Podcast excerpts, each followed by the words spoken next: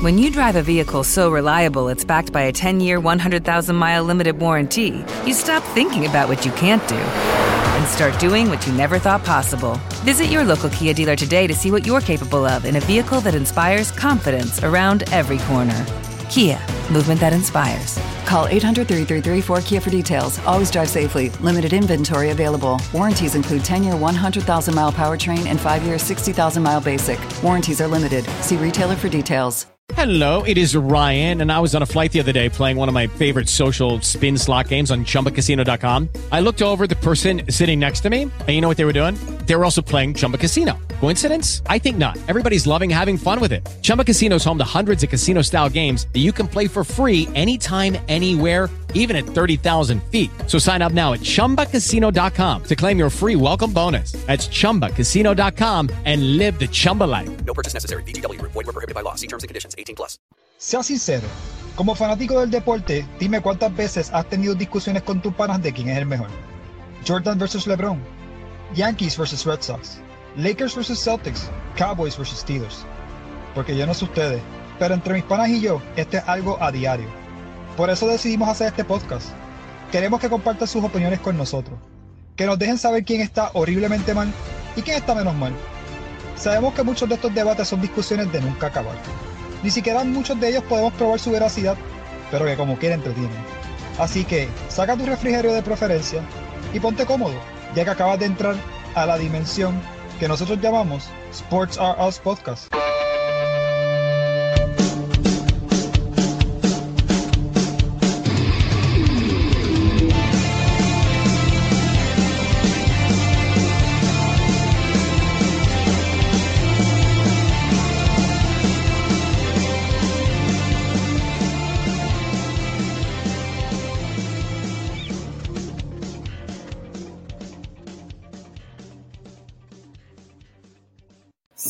Saludos mi gente y bienvenidos al episodio número 103 de la dimensión que nosotros llamamos Sports Are Us Podcast. Les habla Charlie y conmigo para el episodio de hoy se encuentra Omar Cabrera y Ángel Martínez. Les recuerdo que pueden suscribirse al podcast a través de las plataformas de Apple Podcast, Spotify, Stitcher, iHeartRadio y Spreaker. También tenemos nuestra página de, de YouTube donde compartimos todo nuestro contenido y ahí también puedes darle subscribe. En el episodio de hoy vamos a estar hablando del NBA pero vamos a estar hablando específicamente de varios jugadores que durante el transcurso de los dos años que nosotros empezamos este podcast, la perspectiva ha cambiado. Y te explico. Nosotros empezamos este podcast hace dos años y teníamos esta narrativa o este pensamiento de este jugador. Y durante el transcurso del desarrollo ¿verdad? de nuestra existencia como podcast, esa perspectiva del jugador ha cambiado.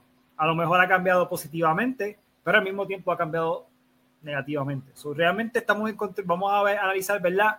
Cómo el jugador ha cambiado la perspectiva ante nuestros ojos. Y quiero comenzar rápidamente con Omar. Omar, cuéntame, ¿qué jugador a ti ha cambiado tu perspectiva y explícanos por qué? Bueno, voy a empezar con un jugador que eh, yo odié por mucho tiempo. Este, lo menosprecié por mucho tiempo. Eh, hubo hubo inclusive este, planes de hacer un podcast yo odiando a ese jugador. Este, y aunque todavía lo odio, pero lo respeto un poquito más. Y ese es Stephen Curry. Este, la gente me dirá que, ¿por qué tú piensas cómo tu perspectiva pudo haber cambiado de uno de los mejores jugadores de la historia de, bueno, whatever. La realidad del asunto es que este, yo como fanático de Houston, de los Houston Rockets, siempre tuve esta dinámica con, con Charlie de que quién era mejor, si James Harden o Stephen Curry. Y, y ese, ese debate en aquel momento, porque ya pues Harden parece que ha bajado su nivel, pero en aquel momento yo entiendo que todavía se pudiera dar. Pero yo pensaba que Curry era un jugador unidimensional que solamente pues era, un, era el mejor tirador quizás de todos los tiempos, pero no, no hacía más en la cancha. Yo me podía basar en que pues, sus números en los playoffs normalmente no eran los mejores. Yo me podía basar en que aún siendo el mejor tirador de todos los tiempos, jugaba a su lado con el, uno de los mejores tiradores en la liga de Clay Thompson y pues e, era, era bien difícil doblarlo este, en ese sentido.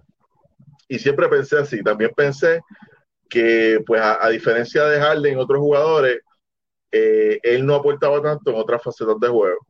Y tampoco, también pensaba que él, como un jugador franquicia, al su ofensiva venir eh, prominentemente tirando de tres, pues él no iba al tiro libre. Yo siempre he pensado que un jugador elite eh, que gana en juegos tiene que ir al tiro libre eh, bastante. Pero llegó el año pasado y todo eso terminó porque Stephen Curry, Curry jugando un equipo que donde no tenía Clay Thompson, donde no tenía Draymond Green, donde no tenía esta mística de, que eran los Warriors y la gente les tenía miedo. Hizo una temporada con 32 puntos, hizo, hizo 6 asistencias por juego. No, perdóname. Hizo, hizo, fue, fue su carril en asistencia pero como quiera hizo cinco puntos y pico de asistencia, que no, no bajó en gran parte el, nivel de las asistencias que él hace. Lo más importante fue seis veces el tiro libre por juego. Este, y ese equipo, pues, él no lo pudo meter en el playing game por diferentes razones, no lo pudo meter en los playoffs por diferentes razones, pero definitivamente al verlo jugar, pues su ofensiva era, fue mucho más variada. Atacó el canasto, inclusive tira hasta de dos en muchas ocasiones. Siempre prominentemente fue, fue su mejor tiro fue su tiro de tres, pero lució como lo que yo entiendo que debe lucir un jugador franquicia. Y así ha cambiado mi perspectiva en cuanto a Stephen Curry. Ok, perfecto. Martínez, cuéntame, para ti, ¿qué jugador ha cambiado de perspectiva y por qué? Siguiendo con la línea de lo que hablamos en episodios anteriores, ¿verdad? De pues, que se cumplieron los 100 episodios del podcast regular como tal en este formato. Eh, pues parte de lo que ha funcionado, parte de lo que ha creado este podcast que uno pues tenga que prepararse más, hacer research, eh, investigar, ver videos, cosas que generalmente uno no hacía, porque muchas veces tenemos estas discusiones por, por Facebook o por WhatsApp o cualquier red o de frente y ya disparando lo que sabíamos, lo que sabíamos, mi punto de vista, pero pues esto nos da la oportunidad pues, de ver otras cosas.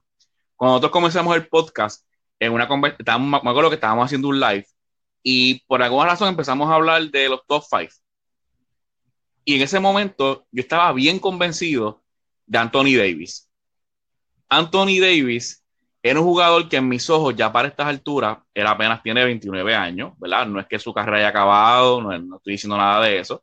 Y ¿verdad? analizar a un jugador que, que, sigue vigente pues es complicado porque su carrera puede mejorar, puede, ¿verdad? puede empeorar. Pero yo tenía a Anthony Davis como top 5. Ya a estas alturas yo lo veía como por lo menos con un MVP. Eh, dominando la liga en varias categorías, ser un jugador bien dominante.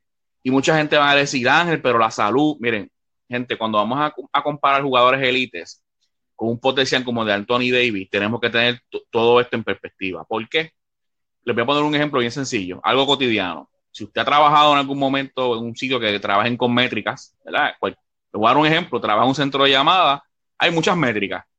Que si estoy ready, que si no estoy ready, que si cuánto tardo en llamada, que si, que si cuánto me tardo en escribir, que si, que, que si, muchas métricas. Pero hay una métrica bien importante, la número uno, que es llegar a su trabajo. Si usted no llega a su trabajo, las métricas nunca van a ser posibles. y eso es la verdad. Omar se ríe, Omar se ríe. Claro, hasta, hasta, hoy, hasta, ni yo la vi venir, vale. Es verdad, qué clase de. Pues, ¿qué pasa? Contigo, con Anthony Hay jugadores que, que, hay jugadores que ya los tenemos aquí en un, en un nivel y ya lo que uno espera es campeonato, MVP, eh, títulos de defensa, scoring champion, porque ya tienen un nivel. Lo estamos viendo recientemente con, con Luca Doncic, con, con Jason Taylor, ya ellos tienen un nivel, ya nos acostumbraron a algo. Ya lo, próximo que esperamos es MVP, campeonato. Maybe no es este año, no lo sabemos. Tanto al momento de la grabación, todavía los playoffs están En, los semifinales en su curso. Pero pues ya uno tiene una medida. Pues, pues la vara mía con Anthony Davis era bastante alta. Yo lo vi un jugador de 6'10 con esos brazos largos, cómo podía defender, eh, cómo podía correr esa cancha, eh, eh, ver el juego, meter la bola, ser bien dominante, llegar a los Lakers en un cambio de blockbuster trade, junto con LeBron James, y yo dije, no, aquí fue. Esto incluso una cosa lleva a la otra. En un momento dado, mucha gente entró en pánico porque dijeron, oh, LeBron James puede llegar a ganar seis campeonatos. ¿sabes? Eh, hacen el cambio que sí dio resultado porque ganaron un campeonato. Usted haga su cherry picking y, y utilice la burbuja como usted quiere, ¿verdad? Como usted le dé la gana, que vale, que no vale, y usted busque lo que usted le dé la gana. Pero tienen, ganaron un campeonato. Obviamente, pues lo que ha pasado este, estos últimos años, pues son otros 20 pesos, pero sin duda alguna Anthony Davis no ha estado ahí para su equipo. Incluso, incluso él estando saludable, yo no siento que, sea un, que él pueda ser el mejor jugador de un equipo. ¿Por qué digo esto? Porque ya LeBron James no es un nene. LeBron James necesita que Anthony Davis sea el hombre que cargue en puntos, que cargue en rebotes, que sea líder en tapones, que esté saludable para él hacer lo otro. ¿Sabe? LeBron James no puede hacer todo eso y si lo hace, eso no, no, eh, no van a llegar muy lejos así porque ya LeBron James, repito, ya está en cierta edad, ya tiene mucho millaje en ese cuerpo, como siempre Charlie ha comentado, por lo que todos sabemos. sin duda alguna, Anthony Davis, lamentablemente, y tiene 29 años, mira, Dios quiera, Dios quiera y, y, su, su, su, su, carrera tenga un pico hacia arriba, pero sin duda alguna, pues para mí Anthony Davis, pues hablando de la parte negativa, pues no es lo que yo pensaba hace dos años Está brutal porque Anthony Davis lo, fue incluido en el listado de los mejores 75 jugadores en la historia del NBA. Y, se dejaron, y dejaron a Dwight Howard fuera. Y yo nunca la voy a dejar caer. O él se ríe, pero yo nunca la voy a dejar caer. La NBA determinó meter a Anthony Davis en el listado de los mejores 75 jugadores en la liga y eso está brutal. Qué falta de respeto. O sea, está duro, está duro, pero bueno, sea, sí, mi, mi, mi, punto, mi punto con Anthony Davis es, si, si Anthony Davis, Dios no lo quiera, y, y, y, y Martínez lo dice muy bien, tiene 29 años nada más, pero Dios no lo quiera, Anthony Davis se retira hoy. Anthony Davis tuvo una mejor carrera que Dwight Howard. No, pero nada, nada que ver. Y está, pero obviamente la politiquería de, del NBA pues, se pudo más en ese momento y de verdad que es lamentable.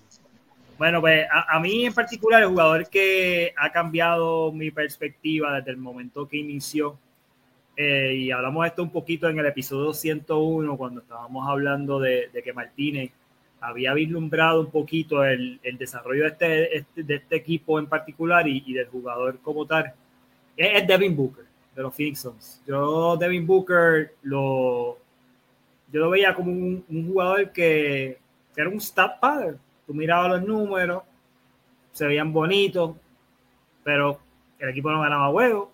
So, ¿de qué te vale meter 70 puntos un huevo? The way, que perdieron. Y perder huevo. O sea, pues mucha gente dice, no, Devin Booker metió 70 y pico puntos un huevo. Perdieron ese huevo. Mucha gente no sabe que perdieron ese huevo. O sea, lo perdieron. Y realmente es este jugador que, que metía bola, uno números espampanantes, pero la verdad, verdad, perdía huevo. Y yo decía, oye, este chamaco, ¿sabes? ¿De qué estamos hablando aquí? Y la verdad es que sí, Chris Paul llegó al equipo, sí, Chris Paul cambió una cultura de Phoenix, pero algo en la burbuja cambió para él en particular. Y Chris Paul en ese momento, ese año de la burbuja, Chris Paul no estaba en el equipo todavía. Y, y desde ese momento, incluso quedan 8 y 0 en la burbuja, no hacen los playoffs. Yo no se la compré en ese momento. Yo decía, bueno, jugó brutal, pero no tenía presión, no había presión. Son, es fácil, tú no tú juegas sin presión, sin ningún tipo de expectativa, porque te, te, te, dieron la oportunidad de entrar a la burbuja para crear el balance, ¿verdad?, entre equipos del oeste y equipos del este, y pues ni modo, invitar a Phoenix ahí. Y de repente hicieron lo que hicieron en la burbuja, se van 8 y 0, Devin Booker metió hasta un buzzer beater y toda la cuestión y decía, yo no se la compro, no se la compro, no sé, no, veo el mismo jugador, el mismo jugador que pone números brutales, pero en momentos cruciales no, no me demuestra nada, no, no es un winning player. Y, y, y, me ha demostrado lo contrario. Es un winning player, defiende mucho más de lo que, de lo que yo pensaba. Honestamente, pues cuando Phoenix está perdiendo huevos, pues tú no ves muchos huevos de Phoenix. Es en Phoenix, solo huevos empiezan tarde. So, tú no vas a quedarte despierto, por lo menos, ¿verdad? Nosotros acá que vivimos en Puerto Rico, a ver un juego de Fini, cuando Fini iba a coger una pela, y, y, de repente tú empiezas a verlo cuando empiezan a ganar juego, y tú dices, hmm, chamaco guardea más de lo que yo pensaba. Hmm, el chamaco juega más baloncesto, tiene un basketball IQ más de lo que uno pensaba. Ok, el chamaco está dispuesto a ser un winning player, sacrificar lo que sea si el, equipo necesitaba que fuera a meter 40 puntos una noche, podría meter 40 puntos una noche. Si el equipo necesitaba que metiera 30 puntos una noche, lo haría. Pero si el equipo necesitaba que metiera 20 puntos y que distribuyera la bola, lo, lo haría. Incluso en ocasiones cuando Chris Paul ha estado fuera por el, de la cancha o ha estado fuera de acción, Devin Booker ha jugado hasta uno en ese equipo. Y, y yo digo, wow, o sea, el tipo es impresionante.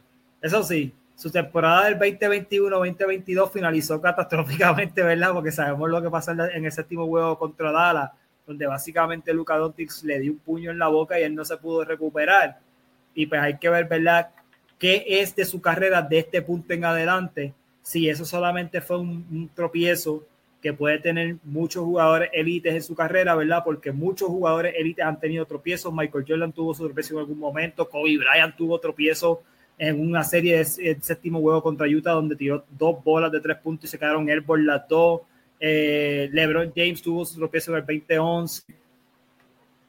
Es qué pasa de este punto en adelante. Y pues vamos a ver qué pasa con Devin Booker, pero por lo menos a mí, ante mi perspectiva, es, un winning player. Es un chamaco que, que, a pesar de que no ha ganado nada todavía, pero él ha demostrado, por lo menos en lo que llevamos de, de existencia de estos dos años de podcast, el chamaco para mí, su perspectiva, mi, mi, perspectiva ante el chamaco ha cambiado bastante. Entonces, Omar, te pregunto, ¿cuál es tu segundo jugador que dentro de, de la trayectoria de nuestro podcast ha cambiado tu perspectiva? Bueno, yo, yo le iba a dejar para el final, este, pero ya Martínez me brincó la cuica. Este, como decíamos hace un tiempo atrás, si, si usted en el 2020, al igual que a mí, nos decían que, David, que, que Anthony Davis era el mejor hombre grande de la NBA, nos han mentido, o sea, y nos han mentido, pero, pero nosotros caímos de voz. ¿Ustedes saben por qué? Porque ahora tú ves a Anthony Davis y tú piensas que es un jugador injury prone, tú piensas que es un jugador que, que, que, no, que no hace mejor a sus compañeros, pero la realidad es que si tú miras hacia atrás, en algún momento ha sido algo diferente a eso porque él cuando jugaba con New Orleans seleccionaba igual. Este, y cuando, y, y ese equi equipo de New Orleans, a pesar de que él era el mejor jugador del equipo, obviamente, pero casi nunca llegaron a nada. Este, por las razones que hacer. Con la, con la excepción de un año nada más que eliminaron a Portland en, en, en, en una, en una primera ronda, el equipo no ha hecho nada. nada. Es correcto. O sea, él siendo so, el mejor jugador, obviamente. So nosotros quizá ante, ante la, la lo, los pocos jugadores altos buenos en la liga, pues quizás vimos a Anthony Davis, honestamente, más de lo que, que, realmente él era. El talento está ahí. O sea, no me malinterpreten, es un jugador que te hace 22 y 9, un jugador que te hace 22 y 9 empieza en cualquier equipo. Pero es un jugador franquicia, es un top 5 como nosotros pensábamos, jamás. O sea, eh, cuando Anthony Davis llegó a los Lakers, el aura de él era tan alta que tú decías, wow, LeBron James selecciona 15 o 20 juegos y Anthony Davis mete el equipo a playoff, tranquilo. Eso no era cierto. O sea, y la realidad del asunto es que, al igual que Martínez, yo no lo veo a él como un jugador franquicia. Y vean los números, no es que él esté haciendo mucho menos ahora de lo que hacía antes. Pero yo pienso que, que, que el media creó Anthony Davis ante la falta de hombres grandes, buenos y versátiles en la liga y lo hizo más de lo que fue. Y ahora vemos a New Orleans con, con Brandon Ingram que, que hace más que Anthony Davis la mayoría de las noches.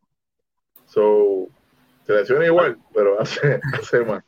Hace no, más pero, no, pero, Brandon Ingram no se lesiona al mismo. No, igual que. Bueno, que lo, que te quiero decir que, lo que te quiero decir que fuera de este año, yo no sé si al principio del año se lesionó, pero eh, él yo creo que no ha jugado 80 no, juegos. En, en también no jugó 80 juegos, pero no es un tipo que tiene como que todavía el, el injury prone tag. ¿Qué ustedes piensan de ese cambio? De ese cambio, mirando obviamente todo el panorama, campeonato en la burbuja para los Lakers, mirando el panorama de todo lo que ellos dieron a cambio, estamos hablando de, de Brandon Ingram, dieron a Lonzo Ball.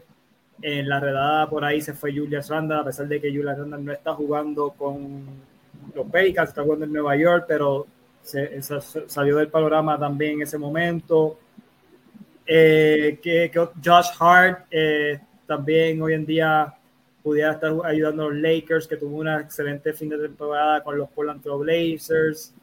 ¿Qué otro jugador se me escapa por ahí que, que jugaba con ellos este, en algún momento? Eh, ah, no, no, ese no, no fue en ese cambio. ¿Lonzo no fue en ese cambio? Sí, sí, Lonzo, Lonzo, sí, Lonzo lo mencioné, Brandon Ingram lo mencioné.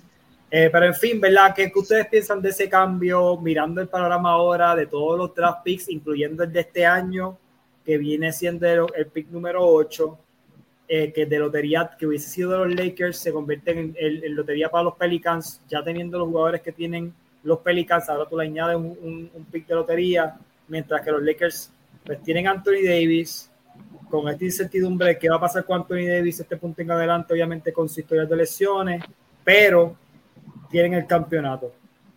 Hubiesen, si, si hubiesen, hubiese, si ustedes hubiesen sabido todo lo que hubiese pasado desde, desde el punto del cambio hasta ahora, hubiesen hecho el cambio como quiera. Yo sí, yo no lo pienso dos veces porque cuando usted habla de los Lakers y cuando usted tenga a LeBron James para ganar el campeonato, la única misión de no, no sé qué el cuento de que LeBron fue allí a ver que LeBron James fue, a ganar un campeonato y cuando llegó allí hubo que mover las piezas para traer a Anthony Davis y funcionó Vuelvo y repito, usted, usted dele crédito a la burbuja o, no le dé crédito, diga que eso no vale lo que usted quiera. Cuando busquen en Google sus hijos, sus nietos y sus familiares y vean los campeonatos que tiene LeBron, ese campeonato va a estar ahí. A usted le guste o no, le duela, lo que sea. Eh, yo, yo sí, ahora, claro, uno ahora dice, con todos esos jugadores alrededor y ahora que Anthony Davis, lo que, todo lo que mencionaste, pues está fuerte porque ahora mismo LeBron tuviera un montón de ayuda, un escenario más claro para a lo mejor ganar múltiples campeonatos, pero ya ganaron uno. Yo lo hubiese hecho, porque es que en ese, en ese escenario, en ese momento tenía que hacerlo. En ese escenario, ahora, sabiendo lo que, lo que pasa ahora, te pone a pensar que entonces LeBron James a lo mejor y los Lakers sacrificaron maybe dos campeonatos por ganar uno. Puede pasar. Puede ser, porque entonces ahora con el, con el otro jugador que, que tuviera, pero eso no lo sabemos. No sabemos qué va a pasar. En mi opinión, yo lo hubiese hecho con lo que yo hacía ahora, funcionó, se ganó un campeonato, ahora tienen que resolver a ver qué van a hacer, qué va a pasar con Anthony Davis, como tú dices, si van a salir de Westbrook, que pareciera que es inminente, pero pues, no lo sabemos. Este, pero honestamente yo sí lo hubiese hecho. El fin, para mí el fin para mí el fin lo justificó y se ganó. Este, ahora pues tienen que, tienen que dejar el pánico ese que tienen, el miedo ese que tienen este, encima, que, que de lo que está pasando ahora mismo en Los Ángeles allí, y pues reagruparse y ver qué van a hacer para, para, para la temporada que se avecina, pero la, temporada del año que viene, pero, pero yo, yo definitivamente si ganó un campeonato con eso, yo, yo honestamente para mí resultó en ese momento. Omar, ¿estás de acuerdo con eso? Vamos a ponerlo así, este, obviamente el cambio se tenía que dar, eh, se supone, se supone que a la larga, pues los, los Pelicans se le eran ganando este cambio. Y, y los Lakers ganaron ese campeonato por no por suerte.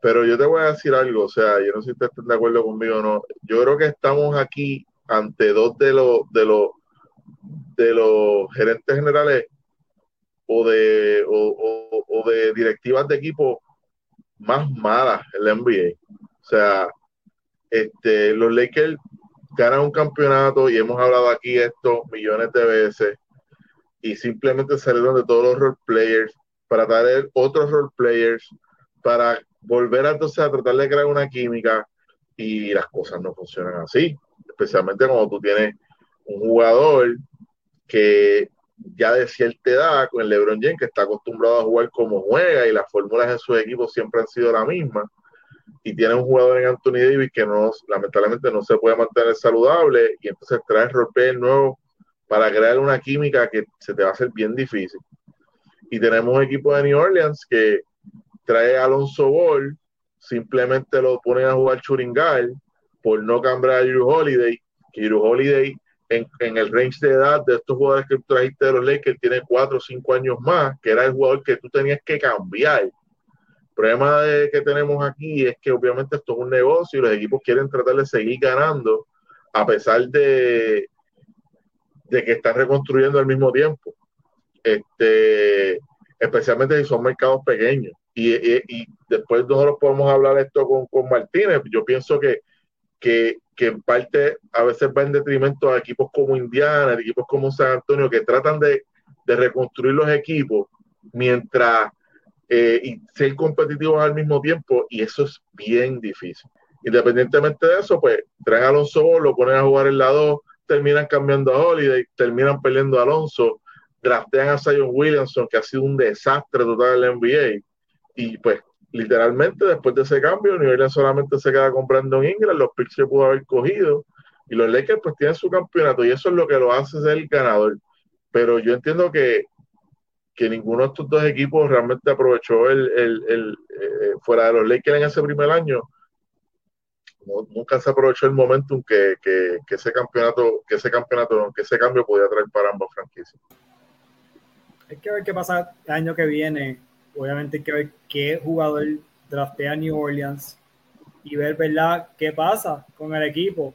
Pues estamos hablando de, de Zion Williamson ya saludable, Brandon Ingram, tienen a CJ eh, McCollum y tienen el pick que, que, que que van a traer, ¿verdad? Y entonces también tienen a Balanchunes por ahí. Eh, tienen un equipo bastante interesante. Obviamente, pues los Lakers, ¿verdad? Tienen su, su campeonato, como tú dices. va, a ser interesante. Va a ser interesante ver, ¿verdad? Qué pasa este punto en adelante con ellos, pero...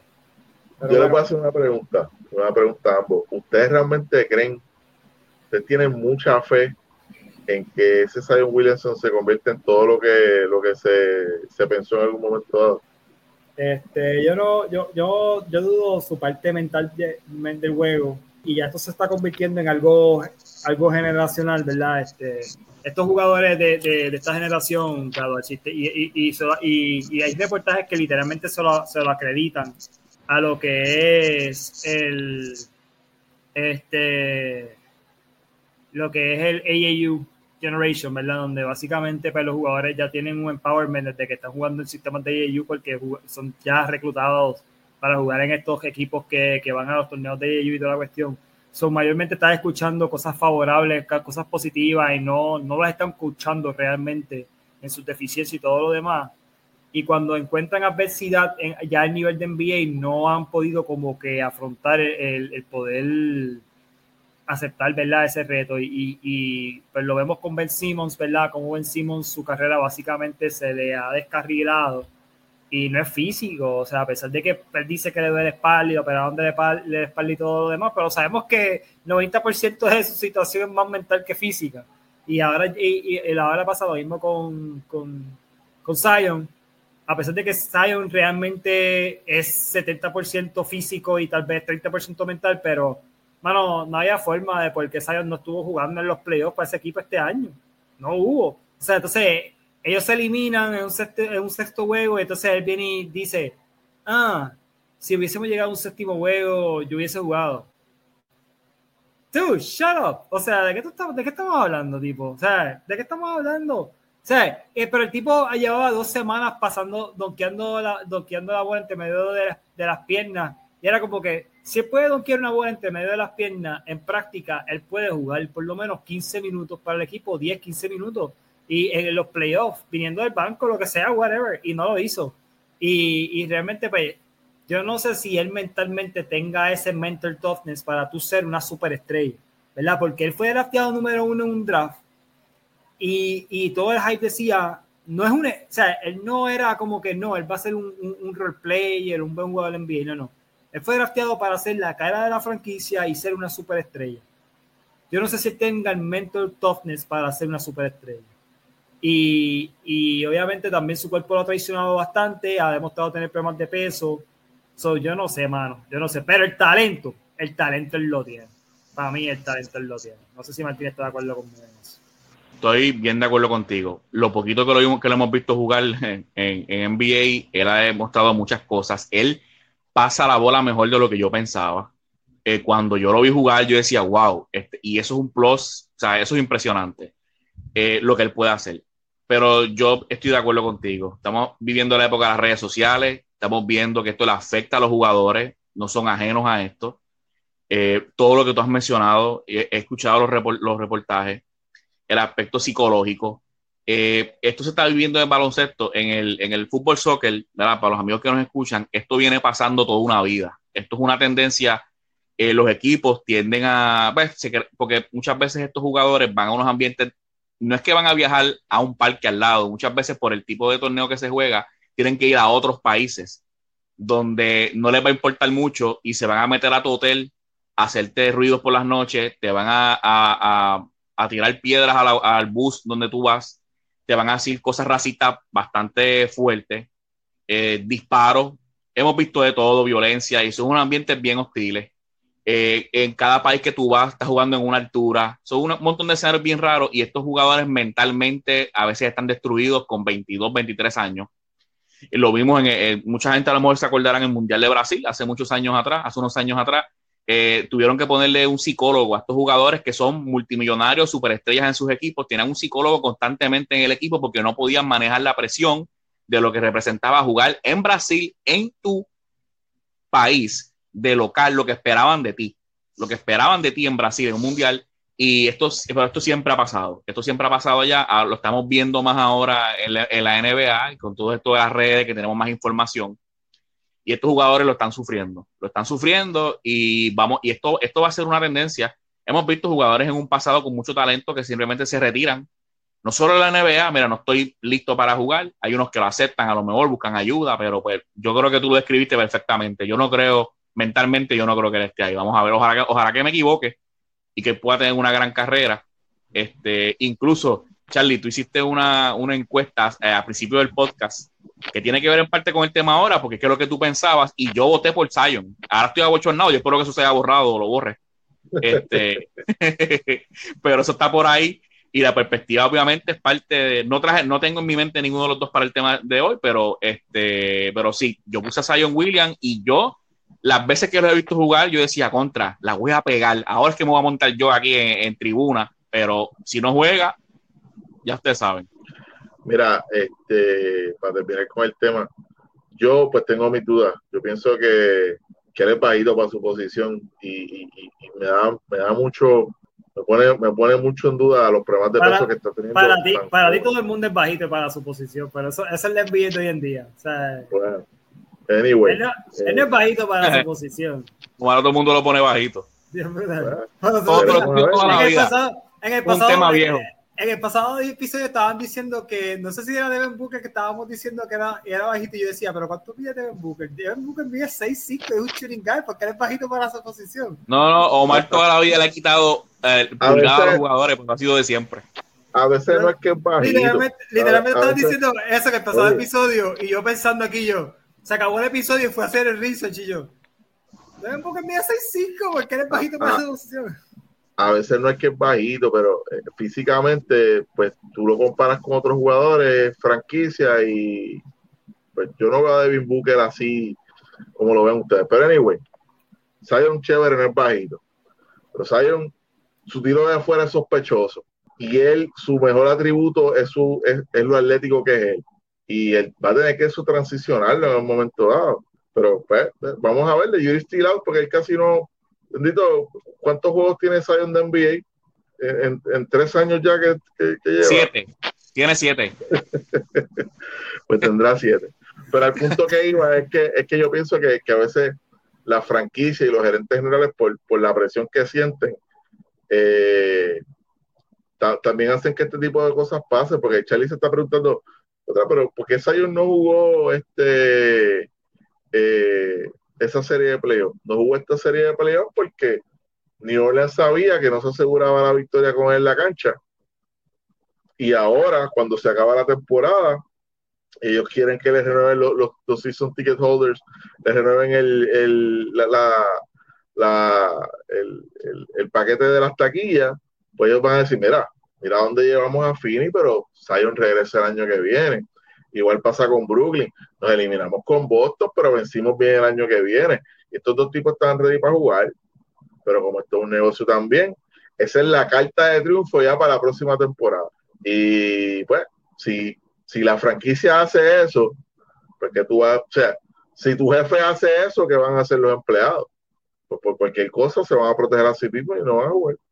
No, lo entiendo, lo entiendo, eh, pero realmente, pues, vamos a ver, eh, como tú dices, the jury is still out, eres un jugador sumamente joven todavía, no lleva nada en la NBA, so vamos a ver si se puede mantener saludable. El- la única temporada que pudo jugar saludable, hizo un juego de estrella, puso números espampanantes, este, estaba jugando point forward básicamente, lo cual está brutal, ¿verdad? Obviamente es una modalidad hoy en día, pero mirando el size que él tiene específicamente, ¿verdad? Es, como que es medio espantoso.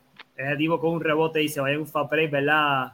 Eh, obviamente lo llevamos viendo por más de 20, ve- casi 20 años ya con LeBron James, pero de H, ese chamaco de verdad que, que, que la, que la tiene, definitivamente que la tiene. Martínez, cuéntame, ¿qué- ¿tienes algún otro jugador que tu perspectiva haya cambiado de alguna manera? Mira, sí, eh, Jimmy Butler. Yo recuerdo que yo tenía este, re- este recuerdo de Jimmy Butler. De hecho, ahorita mencioné, la, la burbuja cambió la perspectiva de muchas personas. La burbuja tuvo algo mágico allá en Disney, como que era en Disney. Porque pasaron muchas cosas de la burbuja. Bien brutal, bien brutal, bien Sí, brutal, De definitivamente. verdad que sí. Charlie, Y- Charlie, ponme en mute que este ahora le Jimmy Butler, no lo voy a interrumpir. Ah, mute. déjame, déjame decir algo para que Omar se esté quieto. Él es bajito para su posición. Ahí ya, Eh, ya, ya, no vamos, ya no vamos a estar para.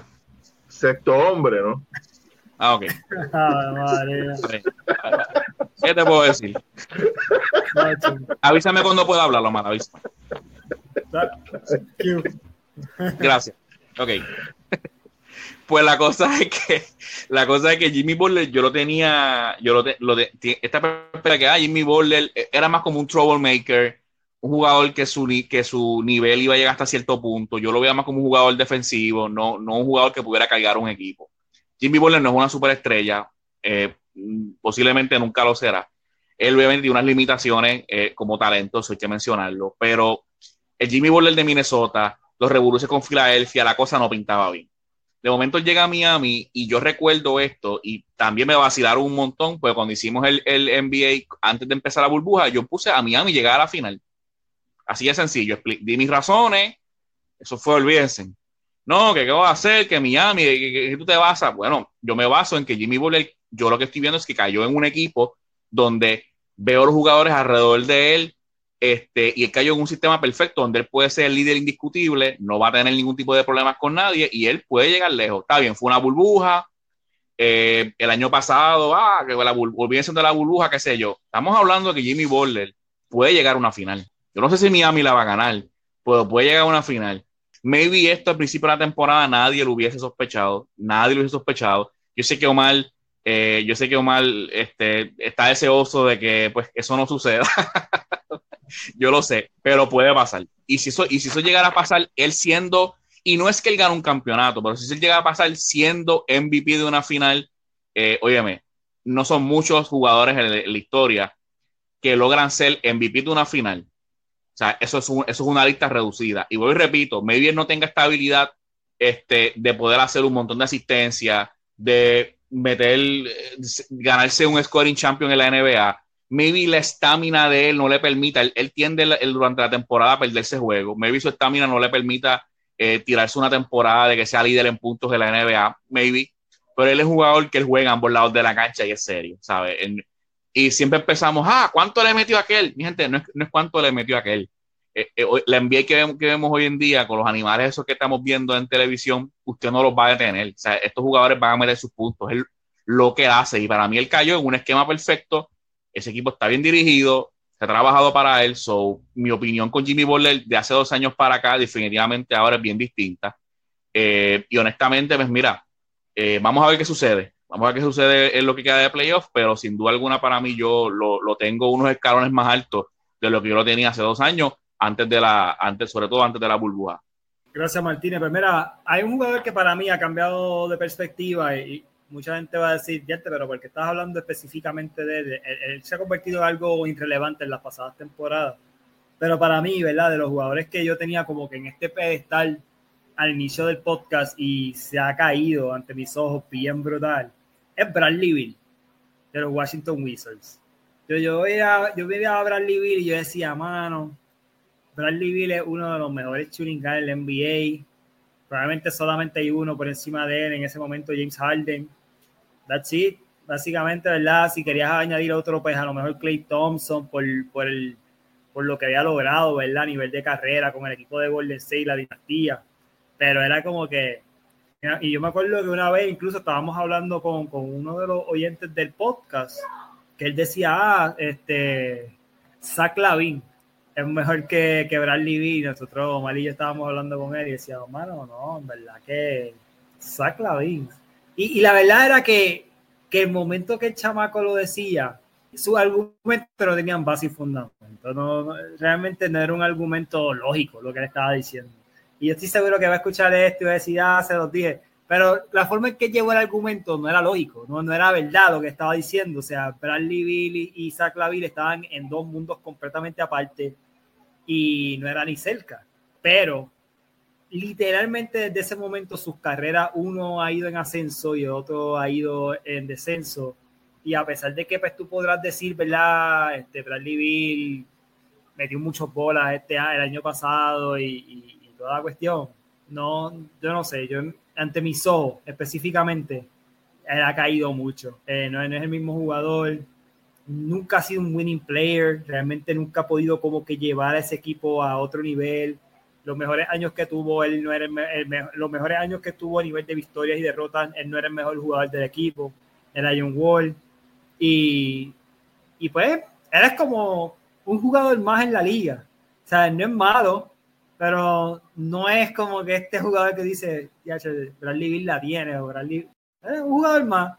Y por lo menos ante mis ojos, yo lo venía como que un pedestal, porque yo decía, ya, Bradley Bill está duro, mano, uno de los mejores jugadores del NBA, y ya no es así, ya, ya no está en la conversación, punto, o sea, él, pues, un jugador más en la liga que te puede castigar en cualquier noche y te puede meter 40 en la cara fácil, pero ante mis ojos no es este tipo de jugador que, que yo, yo diría como que, sí, Bradley Bill, es como que eh, es un mes. literalmente se ha convertido en ese, ese, tipo de jugador que para mí no es nada.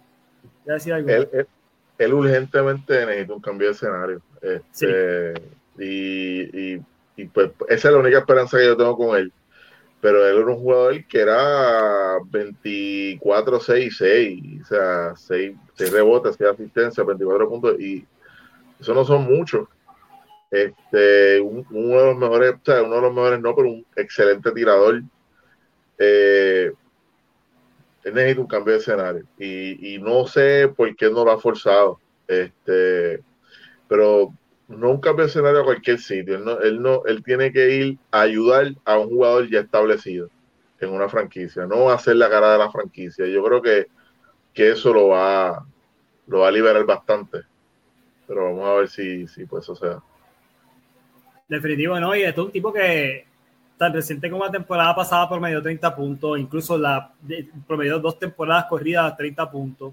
En la temporada de 2019 eh, 20, promedió 30 puntos y asistencia. O sea, que, que, son números de respeto, no es, no es cualquier jugador. Este, pero, pero es, es, un chamaco que tú te quedas como que, I don't know. O sea, él se ha convertido en lo que, en lo que era Devin Booker para mí al principio de, del podcast. Era, porque Devin Booker era este jugador que tú ibas al box y decía, ok, puso un número, perdió otro juego más. Y ahora, lo, lo, básicamente, la, la, los libretos han cambiado.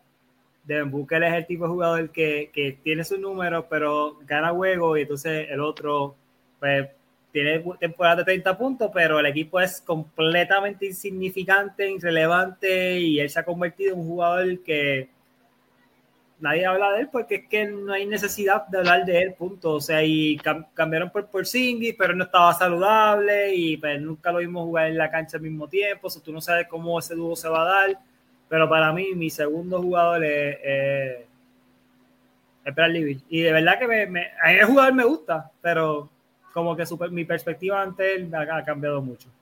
Eh, ¿Tú tienes algún otro mal que antes de finalizar este episodio? Mira, parece que, que Ángel y yo estamos conectados hoy. Este, digo, que Martín, parece que Martín y yo estamos conectados hoy. Siempre yo recuerdo que, que en los años, principios de los 2000, cada vez que Houston jugaba con los Lakers, obviamente los Lakers de Kobe Bryant, Shane Barry, que para aquel tiempo eran los mejores defensores del NBA, decía que el problema con Kobe era que Kobe todo el tiempo tú sabías lo que él iba a hacer, tú sabes de dónde él quería tirar la bola, él te llevaba allí, tiraba la bola y tú no podías hacer nada. Y yo pienso que, todos estos jugadores élite, los Michael Jordan, los Kobe Bryant, este, los Hakim Olajuwon, los, los Larry Bird, todos anotadores bien copiosos, independientemente si son hombres grandes o pequeños, siempre, a pesar de la defensa de que los defiende, hacen ver la cosa bien fácil. Y no malinterpreten, no lo estoy comparando, pero yo pienso que, que Jason Tatum está, está yendo por ese camino. O sea, lo que hemos visto en estos playoffs, ha tenido juegos que literalmente luce imparable, tira de tres con el tipo en la cara, como si estuviera tirando en el patio de su casa, pone la bola en el piso, está haciendo mejor a sus compañeros.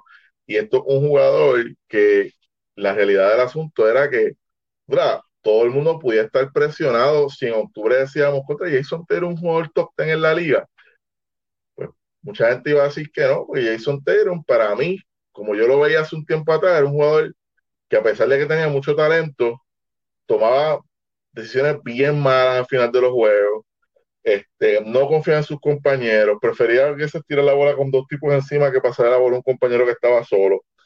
Este, no había quizás asumido ese rol de líder, y no el líder quizás vocal, pero el líder de que, ok, yo soy Jason Taylor, yo soy el mejor jugador del equipo y ustedes todos tienen que seguirme. Y yo pienso que esos roles en Boston se repartieron y por eso es que el equipo está luciendo, eh, lució también esta temporada. Este, hace uno, unos podcasts atrás hablamos de que quizás si él fuera top 5, pues maybe no, pero definitivamente pudiera estar en camino a hacerlo. Y en una liga donde ahora mismo eh, eh, parece que va a ser dominada por tres europeos, este, tener un jugador en, en, en Luca, Jokic y, y Yanis, tener un jugador pues creado en Estados Unidos, este, pues yo entiendo que pues nos da cierto balance porque yo entiendo de, la nueva generación, él es el más adelantado que está para irrumpir en ese top 5 y, tratar de llegar hasta el final. Y si él gana un campeonato este año, al igual que, que, que Martínez habla, con, habla así de Jimmy Butler, va a ser bien poca gente lo que quizás no lo consideren como un top 5 en la liga. Ok, perfecto. Martínez, ¿tienes algún otro jugador antes de finalizar el episodio? Eh, se, van a reír de mí, pero hace. Estoy bien de acuerdo con Omar. Eh, eh, lo, estaba dejando para lo último. Jason Taylor, yo lo veo. Y, uso un término bien gracioso. Yo lo veía como un jugador trinco. No lo veía como Omar usa un término que me gusta mucho, este, que es el liso ofensiva natural. Y él no sé, es como, como yo lo veía, o que LeBron James, pues, pues, realmente LeBron James no es muy divertido eh, en ocasiones verlo jugar, sobre todo al principio de su carrera, pues porque era un jugador pues, que no se vea muy flexible en el sentido de su movimiento, era como que bien robotizado, no sé si me explico. Pues Jason Taylor, yo lo veía como un jugador que, pues yo lo veo así, como que era un jugador que yo, ah, eh, como mal dice, malas decisiones en la cancha, eh, al final del juego, cuántas veces lo critiqué por no, por no pasar la bola al final, lo mencionamos aquí.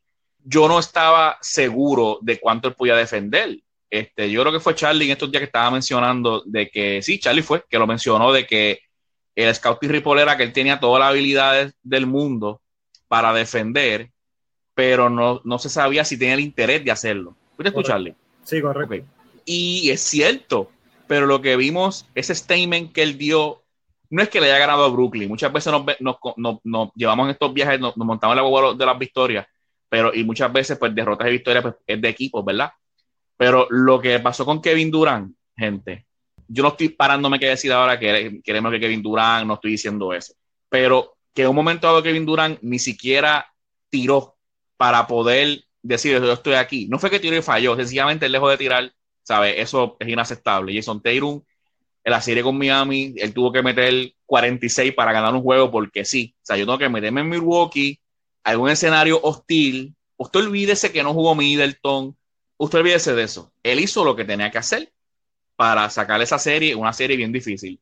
Meterse ya a Milwaukee, mi gente, eliminar a un campeón vigente en, una, en, una, en unos playoffs, eso es bien difícil. Eso es bien difícil. Siempre eliminar un campeón, eso no es, eso no es nada fácil. Y más que yo podía, obviamente, mi está pensando, mira, puedo llegar a, una semifinal, me puedo, sabes, colarme en una, en una final de, este, de la NBA y voy a tener a Middleton de, de vuelta. No era que él estaba totalmente, eh, ¿verdad? Este, y eso es un plus, vamos por otro campeonato. Y yo siempre, yo siempre he estado pensando, yo siempre, desde el día uno, Milwaukee iba a llegar a la final y, y siempre fui consistente en decir que Milwaukee iba a ganar el campeonato, independientemente de quién se parara en, en esa final del oeste, pero pues ya eso pues no va a suceder. Pero sí, le tiré una pullita a Charlie ahí. Después va a estar un tema interesante que discutamos Luca versus, versus, Jason Tatum. Quiero dejar claro que yo pienso que Luca es mejor jugador hoy en día. Yo no estoy diciendo lo contrario, pero me gusta eh, y ser un tema interesante de, lo que pasa en la final, de, que pueda pasar en una final, ¿verdad? O, de lo que pase en su carrera más adelante. Pero me gusta la comparación porque Jason Tatum tiene algo. Mi gente, por lo que yo vi ahora, vamos a ver por cuántos años Jason Tatum puede jugar a ambos lados de la cancha, puede ser un two-way player, pero por lo que yo vi, por más bueno que sea Luca, él no va a dominar ambos lados de la cancha así como Jason Tatum. O sea, eso porque es que es imposible, físicamente no va a poder hacerlo. Jason Tatum tiene eso. Y lo que hemos visto, y lo que hemos visto, por eso yo dije de forma curiosa la otra vez que, que, él se gane ese, ese MVP de, de final de, conferencia con el nombre de Larry Bird, ese título, sería algo bien interesante siendo un jugador de Boston. Y si gana un campeonato, ay, ay, ay, tenemos que, tenemos que analizar ese top 5 seriamente. Pero nada, vamos a ver. Pero sí, Jason Taylor sin duda alguna. Sí, no, definitivo. Y, lo de Jason Taylor es, es increíble porque literalmente el interés, el switch es on. O sea, el switch, él prendió el switch y ya, o sea, ya, ya no hay nada que la liga pueda hacer al respecto porque él simplemente lo prendió y, se ve en, su cara, en su actitud. Él está bien puesto para el problema contra quien sea. A él no le importa. ¿Quién, no le importa. Kevin Durant. Ok. Janis. Exactamente. Ok. Ok. TV Bowler. Ok, let's go. O sea, él está bien puesto para quien sea. Y ese switch mental, porque obviamente él siempre tenía la parte ofensiva, set. O por lo menos la parte de tirar la bola, set. La, parte de pasar la bola también, ese switch también lo aprendió este año. Este, pero eh, la parte defensiva, eh, él, defensivamente a veces quiere sangre y es una cosa como que simplemente quiere parar a otra persona tipo Kobe, tipo LeBron, tipo Jordan, o sea, estos tipos que, que simplemente son históricos, o sea, son, son jugadores que históricamente ellos quieren arrebatarte el corazón y, y darte con él. O sea, no es solamente arrebatártelo, ¿eh? te lo van a arrebatar y después te van a dar comer por la cabeza simplemente para que te recuerde. Es, y esa mentalidad son pocos, es una mentalidad especial y son pocos los jugadores que lo tenían. Sabemos Larry Bird, historia que, que lo tenía, sabemos Mike Johnson, a pesar de, de, la risa y la sonrisa, la tenía. Isaiah Thomas, a pesar de lo pequeño que era, lo tenía. Ya menciona Jordan, menciona LeBron, Kobe. Claro. Y Tatum como que lo demuestra. Pinta. Está pintando esto. Sí, no. Y una cosa, como un cambio, no sé si ustedes recuerdan un, un, ejemplo como este, pero el Jason Tatum de principio de temporada al del 2022, ¿ustedes recuerdan otro? ¿Ustedes se imaginan que se un campeonato y son MVP de una final? ¿Ustedes recuerdan otro ejemplo de un jugador que haya cambiado de nivel en ese momento? Porque hay jugadores que ya tú tienes una expectativa. Sí. O la temporada empiezan así, pero el Jason Tatum que despidió el año allá en Boston, si fue que lo despidió allá al Jason Taylor de enero para acá. Que trajo para atrás. Eso, no es, eso precisamente yo iba a decir. El año nuevo es, el año nuevo algo pasó y yo no recuerdo un ejemplo así de un cambio tan drástico de un jugador en ese switch como tú dices de en medio de una temporada, ¿sabes? Eso, esto es algo muy impresionante, por eso es que nos quedamos con que, wow, ¿qué está pasando aquí? Y Boston ha sido el mejor equipo de la NBA, posiblemente, si hacemos un argumento. igualmente, del año 2022 literalmente el mejor equipo del NBA ha sido los Boston Celtics. El año 2022, lo que llevaba el año 2022, el mejor equipo, tanto de victoria y derrota, ha sido Boston Celtics, numéricamente ha sido Boston Celtics, y Jason Taylor literalmente podría ser uno de los mejores jugadores del 2022, y lo que está haciendo es ridículo. Y no, y no solo eso, la parte de tener la madurez de empezar a pasar la bola, de que en un séptimo juego de repente se dé cuenta, mm, hoy no voy a meter 40 voy a, tener que pasar, voy a tener que pasar la bola y que haga los pases y que haga los pases con, o sea, con la mentalidad que si yo ataco por esta brecha, el double team va a venir, pero tengo el, tengo el tipo en la esquina solo, voy para allá. a tocar la brecha, Doble Team llegó, pasé la bola, triple solo en la esquina, triple que se metió. Esa madurez no la tenía al principio de la temporada. No, no tenía, no la O tenía. sea, no tenía. No la tenía. Probablemente se metía por la brecha, el Double Team llegaba, le hacían un charge y, y- y es, es- un turnover para aquí, un tiro malo. Y ya no es el jugador. Y de verdad que. No, la tenía. Y, y, pues, lo, que, lo que vamos a ver por cuántos años, porque LeBron James, obviamente lo hemos discutido y es cierto, no necesariamente consistentemente se mantenía en ese nivel defensivo todo el tiempo. Este, en su momento, LeBron James, de momento, ve- ve, tú decías, wow, pero no todo el tiempo necesariamente. Y este reto de decir, yo quiero a Kevin Durant. ¿Cuánta gente han dicho, yo voy a defender a Kevin Durant y voy a meter 40 puntos para atrás? Eso no son muchos. Es- De verdad que eso es, esto es histórico, lo que estamos viendo. Y, y- y mira, todo el mundo piensa, pensamos que Giannis es el hombre que LeBron le cedió el- la corona, como, ¿verdad? Este, a, a- pero ¿y si es Jason Tatum? así mismo. Vamos a ver. Todavía sigo pensando que es Giannis, ¿verdad? Pero. No, no, no, no, claro, pero, claro. Que- pero sí, entiendo lo que dice. Está difícil discutirlo, ¿verdad? En el momento. Sería que él se pare en la cima del NBA al, final, al finalizar esta temporada. Sería ridículo, ridículo, porque es como que. ¿Quién hubiese Y esperado? los nombres que va a dejar. que- ¿Usted se imagina que, deje, que para lograr eso deje por medio a Kevin Durant, a Giannis y a Stephen Curry? Exacto. Ay, Dios mío. Ya, che, no, está duro. Está duro. Está duro. No mencionaste a Jimmy Butler. Eh, bueno, porque- bueno, Jimmy Butler, Omar, por más que me guste Jimmy Butler, él no es Kevin Durant, ni, ni Stephen Curry, ni, ni, ni quién, ni, ni Giannis. Oye, ¿u- ¿ustedes creen que James Harden te sentaba en la casa pensando que Tatum ha hecho más en dos series de playoffs que, que él en 10 años de playoffs? Ouch. Uh, No, no solo eso. No, no, no- le ha hecho mal, no que solo eso. él. No, pero no solo eso. Jason Tatum fue una final de conferencia, él siendo rookie. Él siendo rookie. Y él le donqueó una bola en la cara en esa serie a, a, a LeBron. O sea, este, he's been there before. Sí, He's been sí. there. O sea, obviamente, chocar con, con la pared de LeBron James y perder contra él, pues, no es nada malo, ¿verdad? Claro. Es, es el mejor Claro. jugador de su, de su era, pero, pero he's been there. Eh, eh, éxito en los playoffs ha tenido. Ha tenido malos momentos también, pero a veces la gente Y no tiene olvida. 25 años. Sí, no. Yo creo que ese es el jugador, y, y estoy de acuerdo, eh, era el, el jugador que iba a mencionar como mi tercer jugador. Yo creo que, que estamos los tres de acuerdo. En lo que él hizo este año, obviamente la historia no se ha acabado todavía, Claro. pero, yache, lo que él hizo este año, ante la perspectiva de cualquier persona que lo estuviese mirando de cerca, de ser este mega escopeta, no creo en Dios, voy a, voy a tirar la bola, a convertirse en el líder que, y que simplemente diga, yo voy a guardiar al mejor jugador del otro equipo y voy a defender y voy a meter la bola al otro lado. Pero eso, eso no es fácil. No, no, eso no es fácil. Eso no es fácil. Y de verdad que hay que, hay que decirle usted tenga al señor Jason Tatum de los Boston Celtics. Así que definitivamente que... ¿Algo más que quieran añadir, muchachos, antes de finalizar este episodio? Van a ir al aniversario de Bayamón de los, de los, de los 250 años. Sí, espérenme ahí. Con este cabrón. Ah, ok. Charlie, edita esto.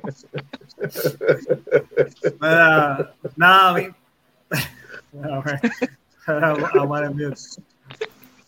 Pero nada, mi gente, este, gracias por escuchar el episodio número 103 de la dimensión que nosotros llamamos Sports Hours Podcast. Recuerden que nos pueden seguir en Facebook e Instagram con nuestro nombre y de igual manera puedes ir a YouTube y nos puedes conseguir también ahí donde estamos sacando todos nuestros episodios. Recuerda que sacamos episodios todos los domingos. Ya a primera hora los puedes conseguir en Apple Podcast, Spotify, Stitcher, iHeartRadio y Spreaker, al igual que en YouTube. Usted va a primera hora y va a estar disponible. Si no, vaya a nuestra página de Facebook. Nosotros compartimos los enlaces y los puedes conseguir ahí. Gracias por el apoyo, gracias por el cariño que nos continúan brindando, gracias por todos sus mensajes de, de, cariño, ¿verdad? Y de, y de perspectiva en torno a los temas que traemos. Y nada, mi gente, hasta la próxima. Judy was boring. Hello. Then Judy discovered ChumbaCasino.com. It's my little escape. Now Judy's the life of the party. Oh, baby, Mama's bringing home the bacon. Whoa, take it easy, Judy. The Chumba life is for everybody. So go to ChumbaCasino.com and play over 100 casino style games. Join today and play for free for your chance to redeem some serious prizes. ChumbaCasino.com. No purchase necessary. Void where prohibited by law. 18 plus terms and conditions apply. See website for details.